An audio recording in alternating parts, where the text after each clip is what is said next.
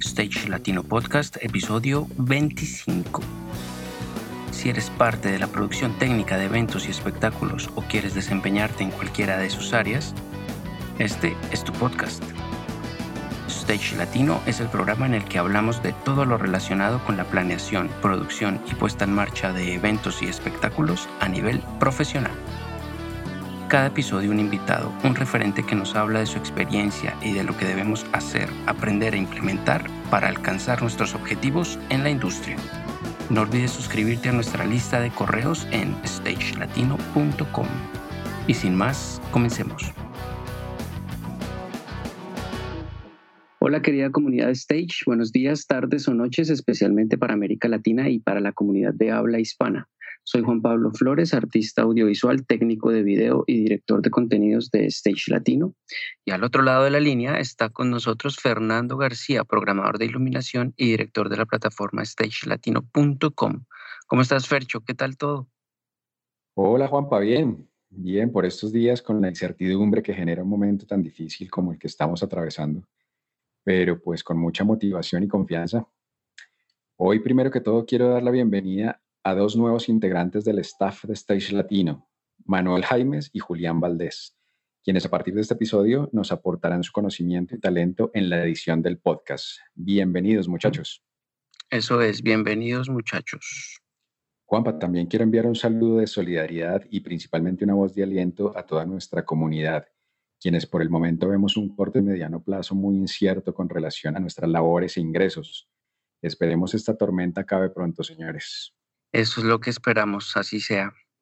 Precisamente en el episodio de hoy nos acompaña otro gran referente y gestor de la industria del entretenimiento en Colombia, reconocido también por su gestión en diferentes eventos y espectáculos en varios países de Latinoamérica. Él es un actor principal en las acciones encaminadas a mitigar el impacto negativo que el virus COVID-19 está generando a todo el gremio del entretenimiento en el país con nosotros, con ustedes, Edgar El Pote Cardona. Hola Pote, gracias por aceptar nuestra invitación. ¿Cómo estás? Hola, ¿qué tal? ¿Cómo van? Bien, bien, Pote. Muchas gracias por, por aceptar la invitación y pues nada, venir a hablar de un tema que nos afecta a todos, no solo a la industria del entretenimiento, sino a todos en general. Y pues principalmente con el tema de salud, pues esperemos que, que pase pronto y que para todos sea de la mejor manera. Hoy vamos a hablar de la, actualidad de la industria, Pote, ¿verdad? Claro que sí. Vale, pues sí. ¿Cómo, ¿Cómo se vive en este momento la actualidad en, en España? ¿Cómo, ¿Qué ha pasado en Barcelona? Bueno, pues ha sido un cambio muy rápido, o sea, como que al comienzo se estaba viendo todo lo que pasó en China, posteriormente ya pasó a Italia y el cierre por la dispersión del virus hizo que ya aquí lo cogiéramos más en serio. Al comienzo siempre estuvo, creo que eso ha sido en cada uno de los países, se ha vivido igual, es mi percepción, ya ustedes me dirán, pero es como eso, como un poco de incredulidad al comienzo y ya después eh, al ver que los contagios empezaron aquí y de un día para otro se empezaron a multiplicar considerablemente, pues ya se, se empezaron a tomar las medidas. Juanpa, ¿y hace cuánto cancelaron eventos, reuniones? Ya llevamos, póngale 10 días. Mm, una semana empezamos todos eh, estando trabajando a ver cancelaciones. O sea, como que alistábamos un equipo y inmediatamente el equipo se devolvía. No, ni siquiera se bajaba del camión. Bueno, eh, para nosotros empezó la semana pasada, inicialmente con eh, cancelación de eventos de aforos de 500 personas en adelante y ya pues esta semana de 50 y hay unos que incluso de 10, cerraron iglesias, cerraron todos los espacios, em, eh, los cinemas, creo que Cine Colombia ya cerró por unos días, en fin, y a raíz de esto, obviamente nuestra industria colapsada, todas las empresas cerradas, todo el mundo muy nervioso por el tema porque nuestra medida va hasta el 30 de mayo, hasta donde tengo entendido. Y a raíz de esto se ha venido gestando un movimiento muy interesante que, bueno, de eso nos va a hablar Pote enseguida. Sin embargo, me gustaría que, que, Pote nos contara un poco quién es Edgar el Pote Cardona para empezar, para ponernos en contexto y, y seguir adelante. Ah, bueno, em, digamos que mi nombre es Edgar Cardona, llevo ya casi 30 años en este, en este oficio. Nosotros comenzamos eh, en bares, creo que como comenzamos todos pensando que esto era para pasarla bueno, comenzamos haciendo actividades en bares. Yo en ese momento eh, manejaba unos grupos musicales, trabajábamos mucho con La Pestilencia, con Sangre Picha y con otros grupos. Em, luego, eh, como bien saben, las tribus urbanas en aquel momento eran tremendamente radicales y eso generó una problemática que no nos prestaban espacios para poder mostrar nuestra para poder que pudiéramos ser escuchados, tocaba en garajes y poder hacer algo un poquito más grande era muy complicado. Yo eh, empezaba mi universidad, Universidad Pedagógica Nacional, licenciado en Tecnología Electrónica, y eh, allí, mm, para poder pagar mis estudios, eh, trabajaba con una empresa de seguridad. Eso me dio la posibilidad de tener un carnet que decía que yo era asesor en seguridad y con ese carnet me iba a los salones comunales a decir que yo controlaba los eventos que nos permitieran la posibilidad de hacer conciertos. Em, en realidad me iba con cinco amigos mechudos eh, y unos bates y organizábamos las filas para poder que entrara la gente a escuchar a aquel entonces a Neurosis, Instinto Brutal, eh, Kraken y bueno, en fin, muchos otros eh, grupos que estaban con nosotros. de allí eh, se estaba gestando en ese momento las salas concertadas en, la parte cultural del distrito eh, y nos invita Berta Quintero y Julio Correal a ser parte de una mesa donde se empezó a gestar Rock al Parque y a gestar muchas de las actividades culturales de aquel momento y creamos nuestra primera compañía de logística que se llamó Fuerza de Paz. Eh, esta compañía eh, hace 25 años no tenía una intención diferente que pasarla bueno y, aportar a la industria del entretenimiento musical.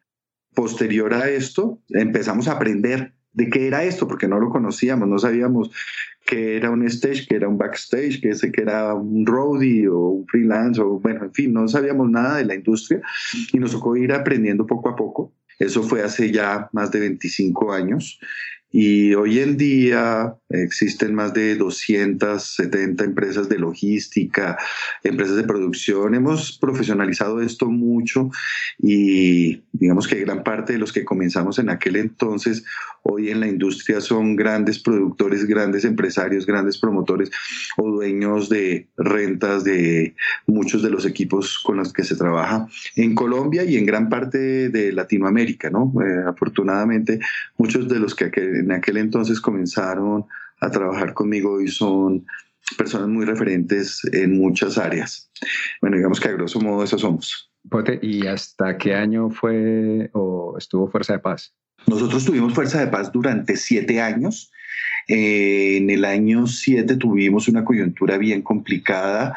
Eh, estábamos haciendo un evento para la Secretaría de Cultura, para el Ministerio de Cultura que se llamaba CREA y al mismo tiempo nosotros digamos que nos volvimos un referente importante y un aspiracional en la sociedad de todos los jóvenes que querían participar como parte de la solución de la música. Nosotros en realidad no éramos una empresa estructurada en términos logísticos, sino éramos una empresa estructurada en términos sociales. ¿Por qué? Porque en nuestra compañía lo que teníamos era cabida de todas las tribus urbanas. Los líderes de todas las tribus urbanas entendieron que la manera de cohabitar todos en una sociedad era respetándonos y respetando espacios comunes. Entonces nos dimos cuenta que la música era algo afín a muchas de estas tribus, a los trash, a los eh, punk, a los gay, bueno, en fin, todas estas tribus urbanas se dieron cuenta que estos espacios teníamos que respetarlos y por eso Rock al Parque es un referente a nivel mundial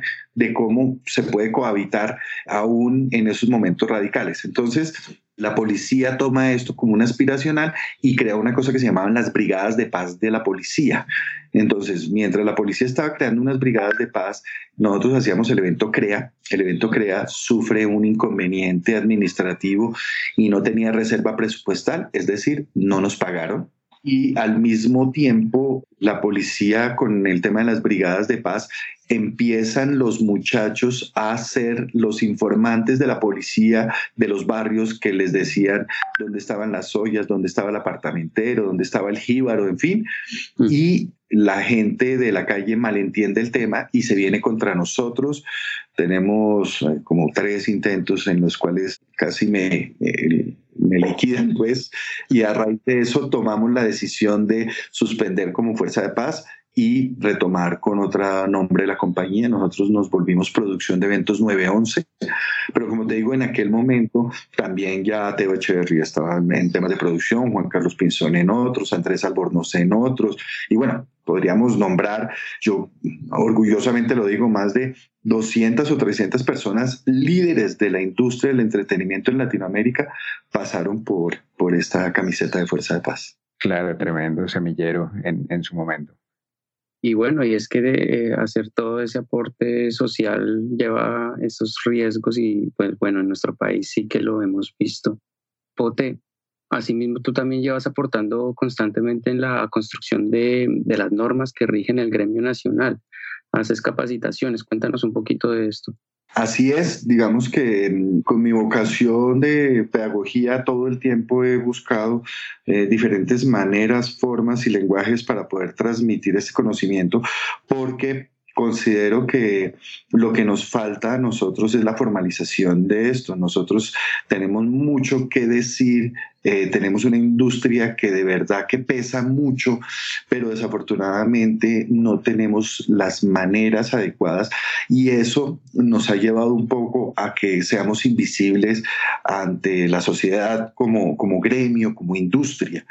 Entonces, eh, la Universidad Javeriana nos ha abierto la puerta para poder eh, transmitir algo del conocimiento a través de algunas clases. Hemos estado en algunas conferencias a nivel nacional e internacional hablando sobre el tema y hemos estado en muchas mesas con el gobierno nacional, con el gobierno distrital, ayudando a formar todas las normas y leyes que hoy existen. De hecho, cuando se crea la ley del espectáculo y sale la ley en el 2011, nosotros creo que debemos partir la historia del entretenimiento musical en dos desde ese día, porque cuando antes las, los impuestos eran el 35%, la invitación de todos los promotores era a evadir, porque 35% era imposible de carga, era imposible poder hacer industria. Entonces, eh, todos evadían, todos buscaban cómo, cómo eh, librarse de tanto costo, de tanto gasto, más bien. Mm, mm. Eh, una vez el decreto sale en el 2011, y se crea solo el 10% de impuesto, pero obliga a que todos estén inscritos a través del código PULEP, tanto escenarios, tiqueteras, promotores y todo esto, eh, empieza a formalizarse. Y las cifras son contundentes. En aquel momento se, se recaudaron más de 8 mil millones de pesos en impuestos de boletería en el primer año. Y es siete años después estamos recaudando más de 24 mil millones de pesos. Eso es un crecimiento exponencial impresionante que ha generado la industria. Eh, la formalización de la industria se da cuando las condiciones de las normas aportan, apoyan y ayudan a que el sector se pueda, se pueda formalizar y que sea económicamente sostenible. Tremendo tremendo porque básicamente es lo que está sucediendo ahorita en, estos días, en estos momentos con la situación sanitaria y es a lo que vamos a, llegar a, hablar de toda esta mm, parte del papel, la parte más legal y jurídica que siempre ha estado presente en, en la industria, pero mm, no rigurosamente, porque estamos viendo que es tu gestión y que por fortuna y, pues nos sentimos honrados de que estés aquí compartiendo toda esta experiencia. Gracias, Pote. Y eso es lo que vamos a hablar a continuación. Por eso en este episodio que podemos verlo como un especial de lo que generalmente nosotros estamos manejando, pues con esta situación que es a nivel mundial, que se está presentando, que nos está afectando directamente en el sector del entretenimiento, los eventos y los espectáculos, es que queremos que Pote nos cuente porque él es parte de, de la iniciativa. Se, se, formó una mesa donde personas del sector que están liderando, que, como bien nos contaba él, se han unido. Y bueno, cuéntanos más bien tú cómo ves esta reciente situación del virus que ha afectado directamente en la industria no, pues sin lugar a dudas es una prueba bien, bien interesante, bien fuerte que nos hacen porque claramente no estábamos preparados, ninguna persona ah, tenía en su radar que esto llegara a suceder alguna vez y era casi que cerrar, apagar toda la industria del entretenimiento en vivo eh, de un día para otro. Eh, no había ninguna preparación, análisis o hipótesis que nos pudiera llevar a tomar alguna, algún camino. pero entendemos y reconocemos que era inevitable, es inevitable en el mundo esta para, porque pues lo primero es la vida y, claramente todos los estudios y todos los análisis que se han hecho eh, llevan a decir que el congregar personas es el mayor riesgo, entonces pues era inevitable. Ahora bien, em, es una prueba interesante, es una prueba que a nosotros como sociedad y a nosotros como industria nos obliga a hacer una reingeniería nos obliga a mirar un poco para adentro, ver dónde estábamos, ver que, que no éramos, no estábamos visibles ante nadie. Nos, lo primero que entendimos es que no, no, el gobierno no nos conoce, eh, no entiende nuestra industria y tampoco nosotros nos hemos preocupado como industria por organizarnos y poder saber quiénes somos. En muchos casos nos hemos dado cuenta que ni siquiera nos reconocemos qué es lo que hacemos dentro de la cadena de valor de esta industria. Muchas personas no saben si son, eh, están en el área de las rentas, en el área de la producción, en el área de la operación, en el área del el promotor. De hecho, eh, curiosamente, eh, hemos recibido llamadas donde las personas nos preguntan, venga, ¿y en qué oficio hago? ¿Qué tengo que responder? Porque no, no, no sabemos. Te refieres al formulario que estamos llenando los protagonistas de la industria en estos momentos, ¿verdad? Eh, de los formularios que estamos llenando para esa mesa de la que estamos hablando. Sí, eh, y ahí entro un poquito como a explicar cómo es la cosa para que entendamos el mensaje. El gobierno apenas se toma la decisión, es el gobierno nacional el que dice, bueno, se cancelan todos los eventos desde este momento, aglomeraciones de más de mil personas, luego viene el presidente y dice, no, menos eh, hasta 500 personas. Inmediatamente todas las secretarías de gobierno de todos los municipios mandan cancelación de todos los eventos y todos nosotros que teníamos ya Maroon 5 instalado, teníamos Jamming montado, teníamos Stereo Picnic eh, trabajándose, teníamos Rafael, teníamos a Alejandro Sanz, eh, Kiss, bueno, en fin, una cantidad de proyectos que se estaban adelantando. Todos esos nos miramos y decimos, ok, ¿y ahora qué hacemos? Entonces el gobierno coge y abre una mesa de trabajo y ahí me parece muy importante que tengamos en cuenta, no es una mesa de diálogo, porque no estamos eh, con unas peticiones o unas demandas eh, que el gobierno tiene que solucionarnos, porque es que la, la, el, el motivo que hace que esto suceda es un motivo que no es generado por el, por el gobierno. El gobierno no, no toma una decisión arbitraria afectando a un gremio, sino es una decisión de vida que se toma que nos afecta a todos. Entonces el gobierno, entendiendo eso, abre una mesa de trabajo. En esa mesa de trabajo da primeramente cabida al promotor del evento como el gestor ante el gobierno de quien hace la industria. Es decir, como el permiso de los eventos sale a nombre de los señores OCESA, los señores Move Concert, los señores Movistar Arena y estos, es a los primeros que sientan la mesa no porque sean los más importantes, no porque sean los únicos, no porque el resto no exista, sino porque legalmente, legalmente son ellos los que figuran. Como la figura. Entonces, se sientan en esa mesa, eh, ellos mismos, entendiendo que no son solos, eh, nos dan la oportunidad de sentarnos junto a ellos en esta mesa. Y allí el gobierno distrital eh, y el gobierno nacional coloca unas instancias o unos entes a ser los que trabajan con nosotros, en este caso eh, la Secretaría de Desarrollo, el Ministerio Económico. Ellos se sientan con nosotros y lo primero que nos dicen es, ok, como en cualquier situación, lo primero que necesito saber es de cuánto estamos hablando, cuál es la verdadera pérdida y quiénes son los afectados. Por favor, denme esa información. Entonces volteamos a mirarnos entre nosotros y decimos, ¿y quién la tiene? ¿Dónde hay una industria eh, asociada, alineada, que tenga unos, unos estatutos y que tenga unas personas y que tenga eh, unos líderes que nos puedan decir qué tenemos que mostrar? Y nos damos cuenta que no existimos entre nosotros mismos. Entonces, cogemos y decimos, bueno, salgamos a buscar esa información de alguna manera. El gobierno dice, por favor, rápido. Entonces decimos, ok, salimos a buscar a amigos, venga, reunámonos el día viernes o bueno, la semana pasada, nos reunimos, invitamos a los que más pudimos eh, y nos sentamos y dijimos, venga, a ver, empecemos a formalizar un poco esto. Lo primero es que todos no somos todo, entonces empecemos a decir quiénes son los de rentas, quiénes son los de logística eh, y personal, quiénes son los freelance y, más o menos mapeémonos. Entonces por eso generamos un link donde le pedimos a toda la, industria que se vincule allí.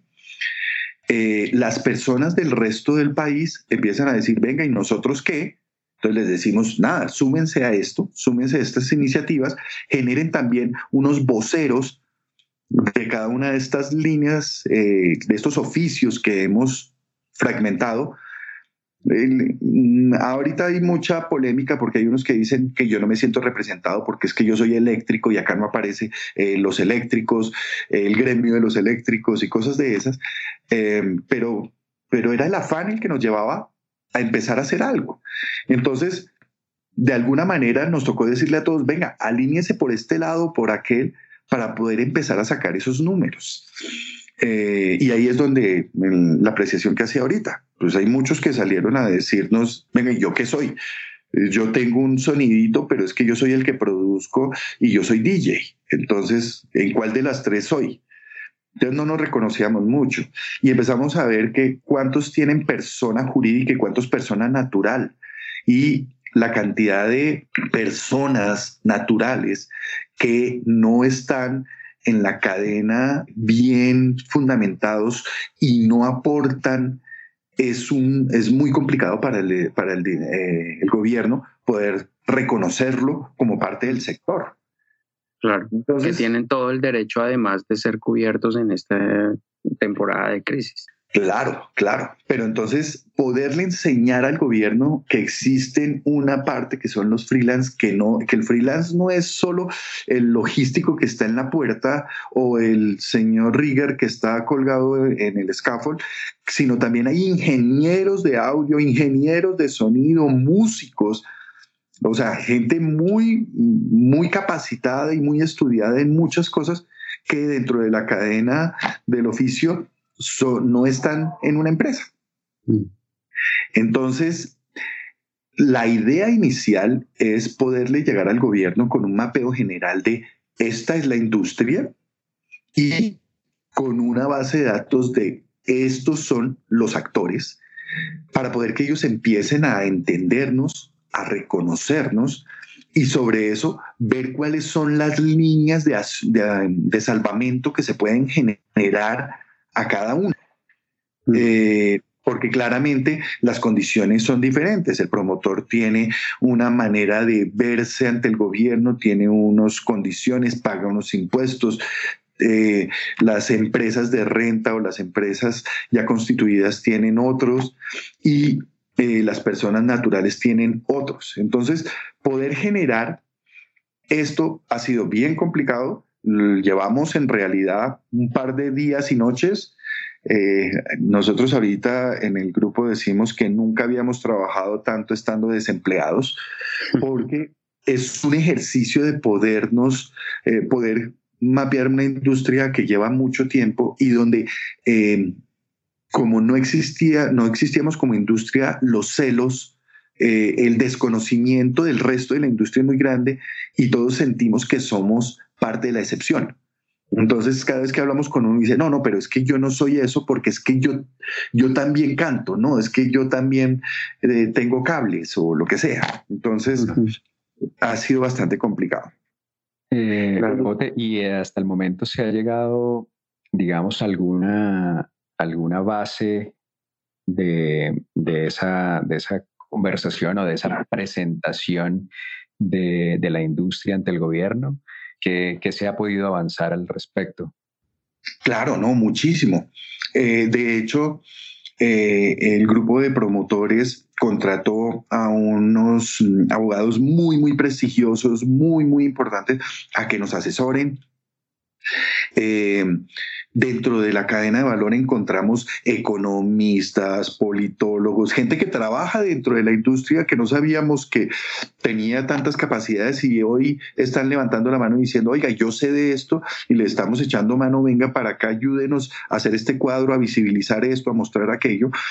Y muy rápidamente el gobierno todos los días tenemos eh, em, charlas con ellos y estamos mostrando esa gestión. Entonces, digamos que ya vamos muy avanzados en esto, pero digamos que esta primera etapa es visibilizarnos, ¿no? O sea, es que el gobierno entienda quiénes somos eh, y a quiénes, quiénes son los afectados y cómo, en qué medida. Eso es lo primero que estamos luchando por hacer.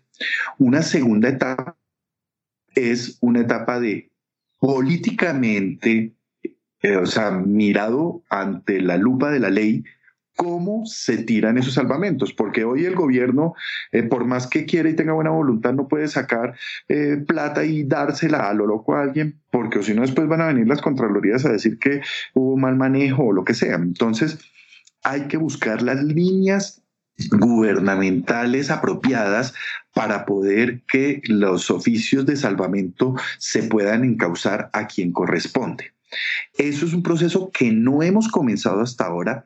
Estamos en unas mesas presentándonos para que ellos busquen esos actores y busquen esas maneras de poder llegar a esas políticas.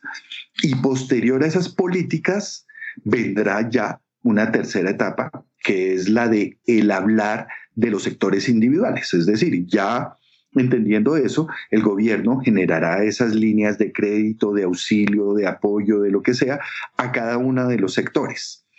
Entonces, esto no se va a solucionar hoy, mañana no van a salir, venga, haga fila que le voy a dar plata, esto no va a pasar. Esto es un proceso que tendremos que llevar a cabo. Esperamos muy rápidamente y de verdad que de corazón, no solo porque estamos afectados, porque somos parte de los que está entrando en esta crisis, sino porque entendemos que el esfuerzo que venimos haciendo desde hace 30 años en esta industria eh, no lo podemos dejar perder, sino tenemos que seguir luchando por ella. Eh, vamos, estamos buscando construir para poder que se llegue rápidamente a esos caminos. Ote, hay una duda que tengo escuchando la primera transmisión que se hizo. Había uno de los, de los empresarios que estaba sentado ahí en la, en la mesa que decía, lo, que no podemos hacer es llegar al extremo de empezar a despedir el personal de nuestras empresas.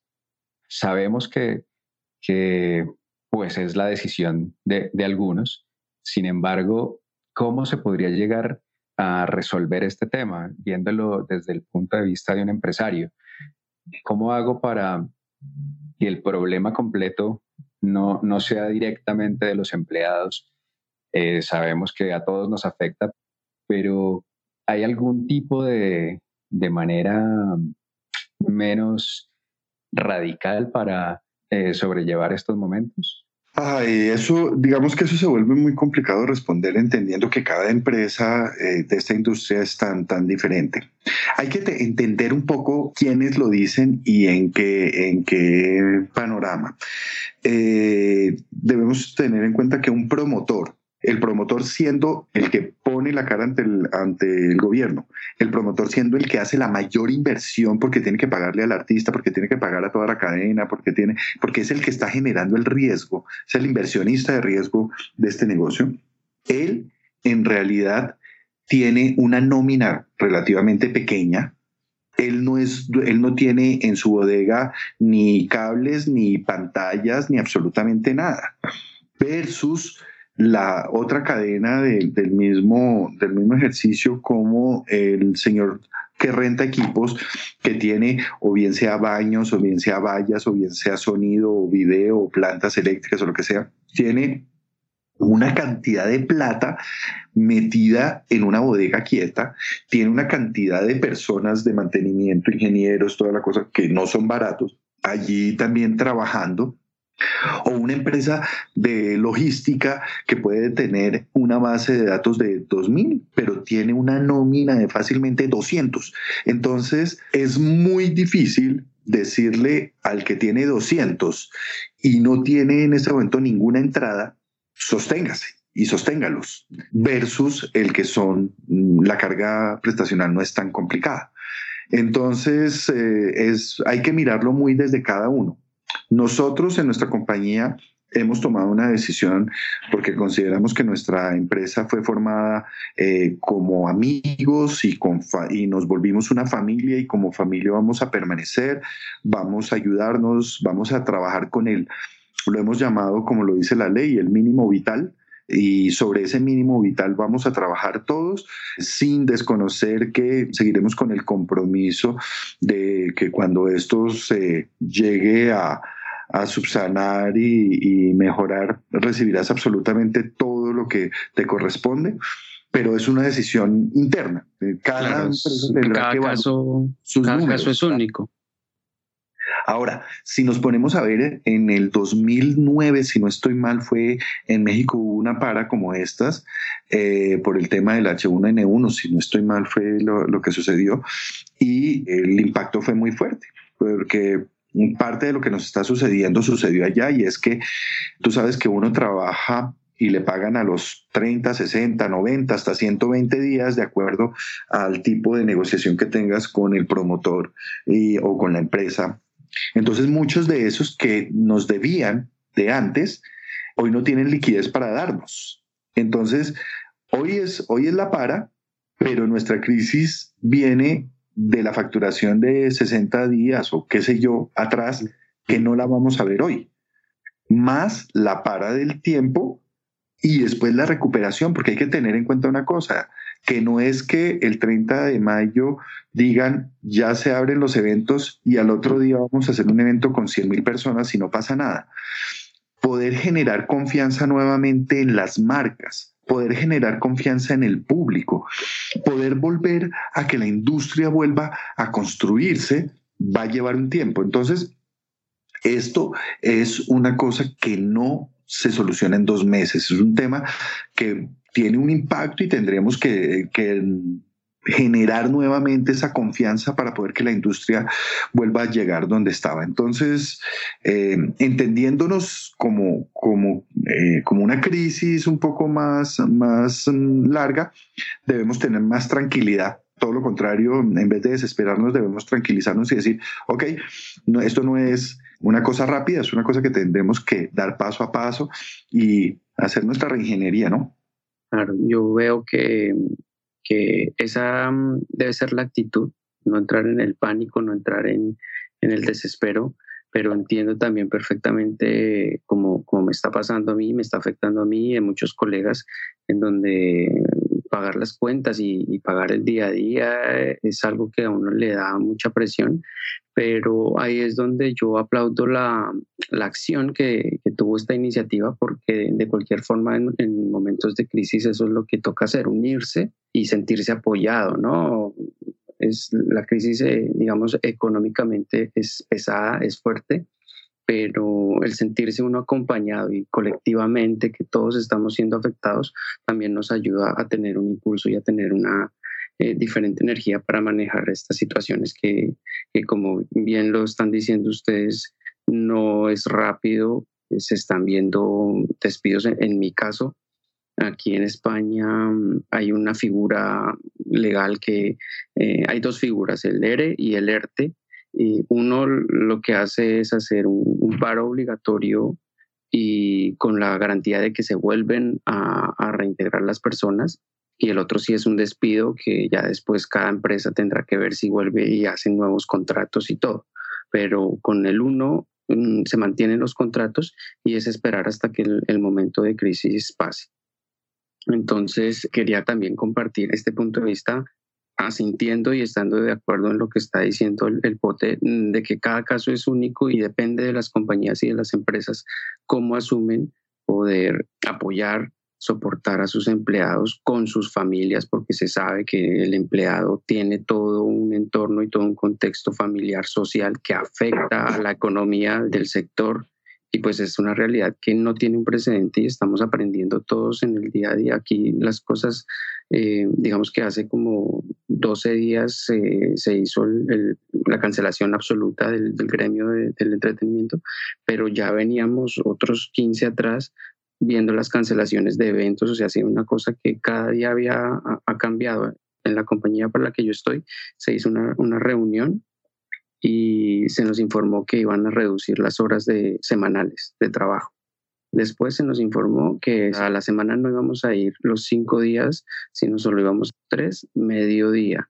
Y después finalmente cambió a que definitivamente no podíamos ir y es lo que está pasando ahorita, que ya se están cerrando todas las fronteras, no solo de Cataluña, sino ya de, España, incluso la Unión Europea como tal ya está cerrando todas las fronteras. Entonces es una cosa que si no tenemos ese rigor del aislamiento, y, entender que, se sale de las manos del gobierno, se sale de las manos de, la banca y pues de ahí para abajo toda la cadena estamos viéndonos afectados, pues no va a haber un cambio si no asumimos con conciencia que tenemos que eso, unirnos y actuar. No sé.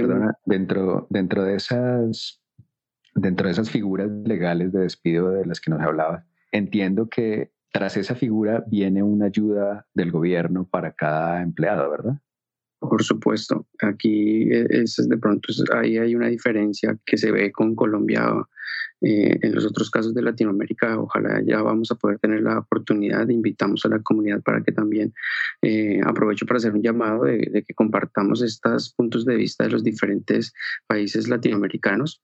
Vamos a abrir este espacio y, y bueno, puntualmente Aquí el gobierno presta un, no presta, sino el seguro social cubre a los empleados que tienen cierta antigüedad y les da un porcentaje sobre su salario, o sea, no queda el, empleado despedido o pasado al paro obligatorio sin, sin despido, no queda a su suerte. Hay un, soporte de parte del gobierno. Ok, es algo así como un subsidio de desempleo o algo así. Correcto. Bueno, Juanpa, pues súper válida la apreciación y, pues interesante ver lo que está pasando después del proceso en Europa. Nosotros acá en Colombia y en Latinoamérica hasta ahora estamos empezando ese proceso y pues sí, vale la pena hacer el llamado al riguroso aislamiento que, que nos hablabas porque tal vez nos lo estamos tomando un poco a la ligera. No sé cómo lo ves, Pote. No, sin lugar a dudas, todos los modelos que nos han planteado sobre cómo se comporta eh, esto que nos está pasando, nos dicen que en la medida en que seamos más juiciosos, más rápido y menos impacto va a tener y más rápido volveremos a nuestra realidad. Entonces, eh, creo que parte de la solución lleva a contener el problema. Es decir, cuando en un evento tenemos un problema por algo, pues tendremos que mandar la mayor cantidad de esfuerzo para poder solucionarlo. Asimismo pasa en esto. El problema que tenemos es un virus, tendremos que trabajar para acabar rápidamente con él para poder volver a nuestras labores. Entonces, nosotros como parte de la industria estamos invitando a todos a que no solo lo hagan, sino que lo compartan, lo visibilicen, porque si el gobierno se da cuenta que nosotros, una industria golpeada, estamos con ellos, los estamos apoyando y estamos demostrando que se puede hacer las cosas, seguramente nos mirarán con otros ojos. Hoy el, el, primer ejercicio que tenemos grande es apoyar al gobierno, abrazarlo, entender que nos guste o no nos guste, hayamos votado o no hayamos votado, la, la, realidad es que ellos son los líderes y que nos están, lo que están tomando son decisiones de vida y nosotros debemos apoyar, aportar para que eso se pueda rápido, para que volvamos a tener conciertos, para que volvamos a disfrutar, para que volvamos a tener esperanza y para que la música suene. Claro que sí. Desafortunadamente este tema nos cogió sin una preproducción que como, como hablábamos con Albornoz es la primera de las... importante. Exacto. eh, ahorita nos hablabas de, un segundo paso en estos acercamientos con el gobierno y es el tema de los oficios de salvamiento. ¿Hay algo por ahí en el tintero que uno podría decir, bueno, podría ser por este lado o, o es muy prematuro?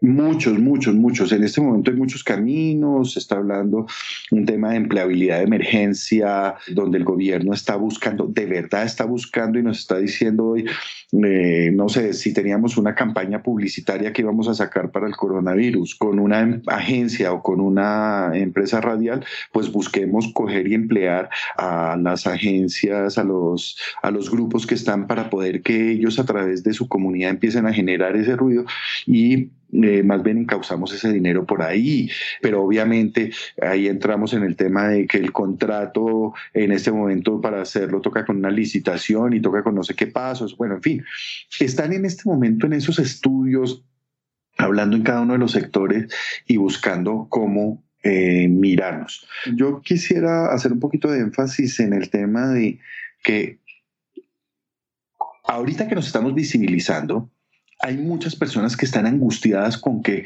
pero es que están hablando es de las empresas y no de mí, que soy persona natural y que también como de esto y que no tengo hoy ninguna entrada. Eh, a todos ellos hay que decirles que sí lo reconocemos, que desde que te hayas inscrito eres parte de lo mismo y que el ejercicio que estamos haciendo es para todos. Aquí no estamos buscando que, que los señores promotores eh, puedan tener el salvamento y el resto no. No, el gobierno por eso nos pidió visibilizarnos toda la cadena de valor de, la industria para poder generar eh, diferentes líneas. O sea, esto, va a ser una gremiación, va a haber un gremio como tal representado. Ejercicio, esto es un buen comienzo para que luego eh, no los que los que por coyuntura estamos hoy en la mesa, sino para que existan de verdad estatutos y haya una votación y salgan los líderes naturales del gremio y donde todos se vean representados y todos seguramente y ojalá se dé. yo sería muy, muy contento de que, de que la industria empiece a formalizarse en todos los aspectos.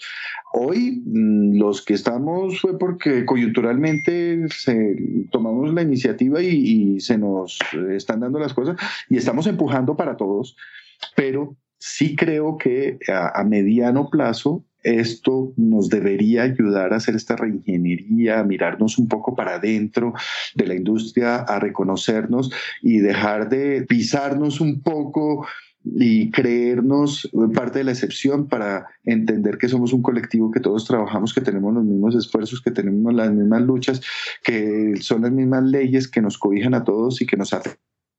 Claro, pues ya acercándonos hacia el final del tiempo que, disponemos para cada episodio, ya sabemos que Pote está dispuesto pues para volver a, participar. Eh, quiero como ir concluyendo un poco las ideas y la pregunta sería, ¿qué puntos o cuál es el paso inmediato a seguir que, esté sobre la mesa de, del diálogo, de lo que ustedes están hablando, de, la lluvia de ideas, de todo este aporte que se está gestionando con la participación a través de los formularios, de, los chats y de todo lo que se está transmitiendo día a día, todo lo que la gente no se entera. Cuéntanos un poco cuáles son los puntos inmediatos a seguir, los pasos a seguir que ustedes están preparando. Mira, entonces el primer paso es el, lo estamos trabajando con el gobierno nacional y con las mesas distritales o, sectoriales. Cada uno de los municipios está generando su propia mesa. En estas mesas, lo primero que estamos haciendo es la visibilidad. En eso de visibilizarnos, lo que necesitamos es que todos entremos en reconocernos como parte del sector. Es decir, mm, en Bogotá y en, eh, a nivel nación se generó un link para que todos vayan colocando los datos. Es muy importante que seamos serios a la hora de llenar esto. O sea, el reconocernos como industria y decir que es, porque por ejemplo, tenemos un, uno donde decimos, dígame cuántos años lleva en la industria. Y hay personas que colocan 1999 pues de pronto fue en 1999 donde comenzaste, pero no es cuántos años llevas. Entonces, en una base de datos de dos mil y tanto de personas que ya se han inscrito, pues es muy complicado poner a alguien a depurar esto y a, y a corregirlo cuando decimos cuánto perdiste, resulta que hay un, hay un, voy a poner un ejemplo que no es cierto, simplemente como ejemplo. Eh, el señor Rigger que dice cuánto perdiste en el mes y coge y coloca 11 millones de pesos. Y llega otro Rigger eh, y dice perdí un millón de pesos. Entonces, ¿cómo uno llega ante el gobierno a decirle, mire, este es el gremio de los Riggers donde este señor perdió 11 millones en el mes y este señor perdió un millón en el mes? Inmediatamente van a decir, o el de 11 está, está buscando algo que no es cierto o el de uno está poniendo un número que no es cierto.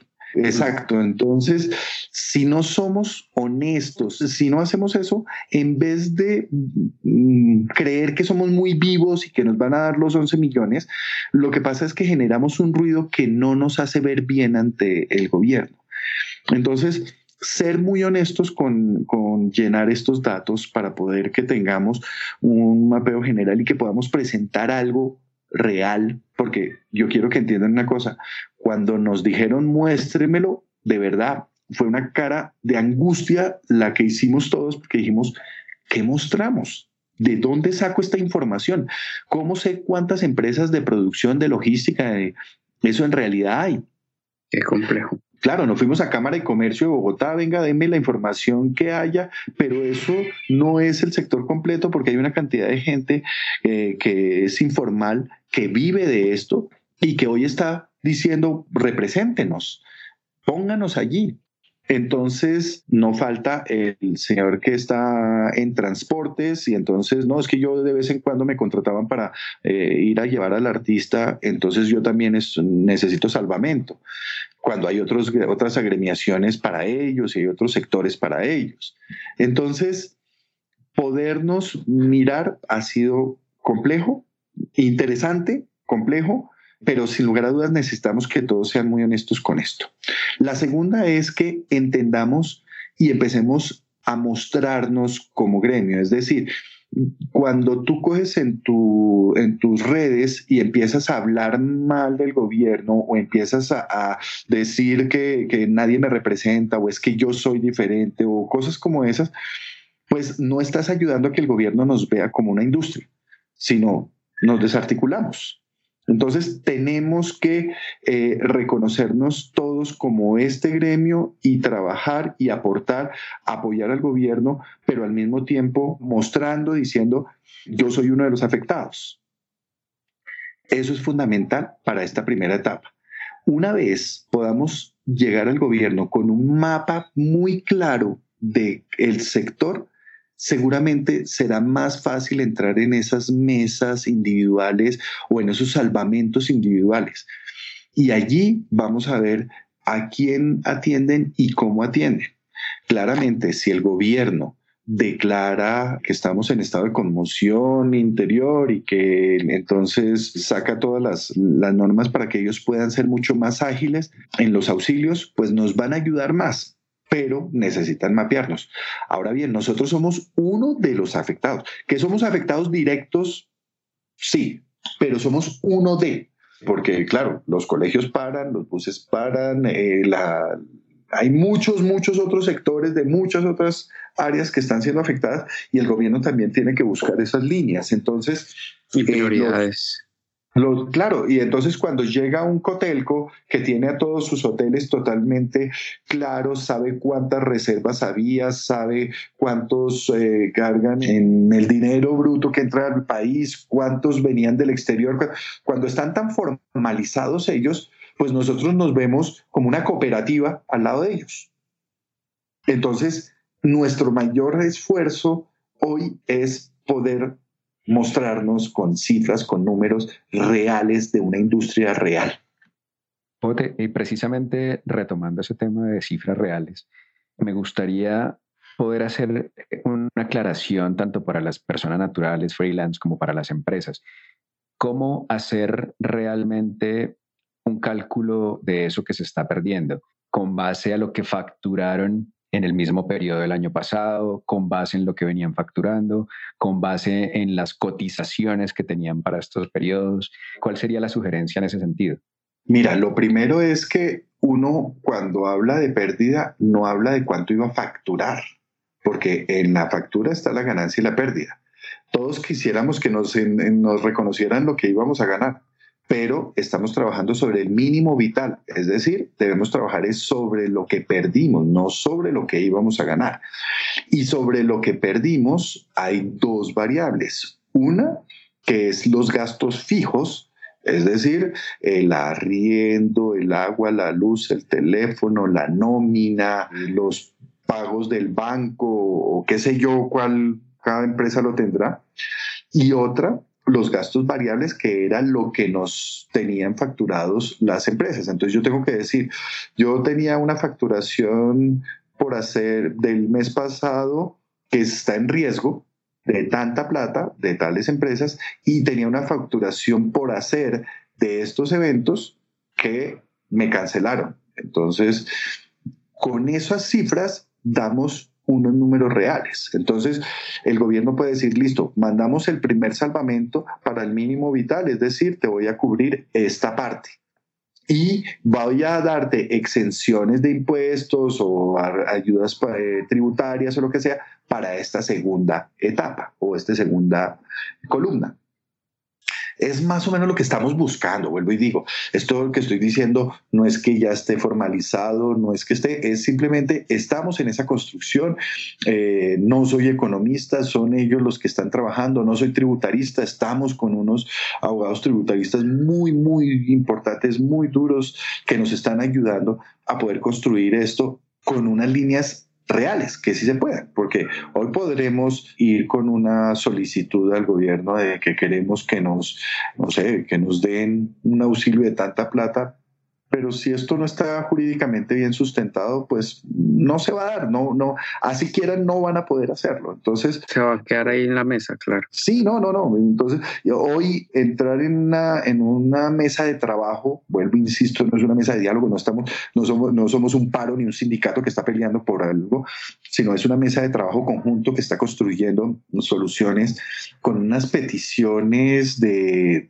venga que es que yo me iba a ganar tanto, entonces para que me lo reconozca pues eso no se va a dar. No, no, no, va a ser ni siquiera, va a ser un ruido que no, no es lo ideal en este momento. ¿Cuánto crees, ¿Cuánto crees, Edgar, que se vaya a demorar tener esta base de datos con datos más concretos para pasarle al gobierno? Nosotros ayer pasamos el primer dato, de ese primer dato ya nos pidieron aclaraciones, venga, acláreme cuántos de Bogotá, cuántos de Medellín, cuántos de esta industria, cuántos de esta. Entonces, hoy estamos trabajando para hacer lo mismo y seguramente será un proceso de ir depurando, depurando hasta que lleguemos a las datos que el gobierno eh, quiere, eh, pero no es que los tengamos nosotros en un archivo y no lo queramos mostrar, todo lo contrario, ya hemos mostrado, nos han pedido cambios, nos han pedido aclaraciones y ahí estamos en esa construcción. Perfecto, pues vamos a dejar los links a todos los formularios para que, para que las personas que no, no lo han hecho los rellenen y los envíen. No sé si quieres adicionar algo más, Pote. Sí, pues interesante y, muy importante que entiendan que lo primero fue que nos dividimos por sectores productivos de la cadena. Es decir, hay uno que son de rentas, hay otro que es personal logístico, hay otro que es personal artístico, en fin, hay varias líneas. Esas líneas tienen una manera de comunicarse individual a su sector y ellos son los que están buscando agremiar o asociar o estar en comunicación con ellos. Pero existe un link general y en ese link es donde nos deben dar toda la información de su compañía o, persona natural de su situación para poder que esté en eso que vamos a presentar, que estamos presentando al gobierno permanentemente. Y existe un Telegram general donde están todos, todos, todos, todos, única y exclusivamente para que cuando mandemos información, digamos que de todo, estén informados. Hay personas que van con el ánimo de aportar, hay otros que van con el ánimo de polemizar, hay otros que se quieren, quieren ser escuchados y comentan. Todo es válido, todo es válido. Lo importante es que entendamos que ahí no van a salir respuestas de esos, de esos sitios. Van a salir respuestas cuando el gobierno ya nos visibilice y ahí sí daremos la cadena de comunicación a todos de qué fue lo que se gestó importantísimo tener en cuenta, esto no es, esto no sale mañana, esto no es que en las próximas dos horas va a salir una, una solución. El mundo entero no tiene soluciones, está buscándolas. Y otra cosa muy importante es que las soluciones van a intentar abarcar al máximo posible de las personas y eso nos va a llevar a que muchos nos veamos todavía afectados si no nos solucionen al 100%. Eso no lo sabemos hoy, no sabemos cómo. Debemos prepararnos a una contingencia. Yo le he dicho a muchos, señores, recordemos que estamos en economía de guerra, así que cuiden lo que tienen, cuiden el valor de, de, la industria, cuiden a sus empleados, porque si dejamos que estas personas que duraron años en la construcción de esta industria migren a otros sectores para poder vivir, cuando esta industria quiera retomarse, no va a tener lo más importante de la cadena, que es las personas que la hicimos. Claro, la base fundamental. Bueno, pues no sé, Fercho, si quieres agregar alguna otra cosa. Bueno, pues básicamente eh, agradecer a Edgar El Pote Cardona por toda esta información tan valiosa para todo el medio en, estos momentos. Obviamente abrir nuestros canales a, a, disposición de la información que tenga adicional para brindarnos en cualquier momento. Como les decía, vamos a publicar los links de los chats del Telegram, todos los que nos pase Pote para compartir y bueno, pues como decía Juanpa, abrimos también nuestros canales para todos los que quieran compartir con nosotros su punto de vista en estos momentos. Eh, y nada, Pote, pues muchas gracias por, por la compañía. Muchas gracias a ustedes, siempre dispuesto a atenderlos y a poder aportar en lo que sea necesario para poder seguir construyendo esta industria que tantas alegrías da a todos, ¿no? Claro que sí. Vale, con esto nos despedimos y nos vemos en el siguiente episodio. Gracias por escucharnos y referirnos con tus colegas y amigos. Si te ha gustado el episodio de hoy, nos harás muy felices con tus calificaciones y comentarios en stagelatino.com o en cualquiera de las plataformas donde nos escuches. Recuerda ponerte en contacto con nosotros en stagelatino.com barra contactar. Hasta la próxima.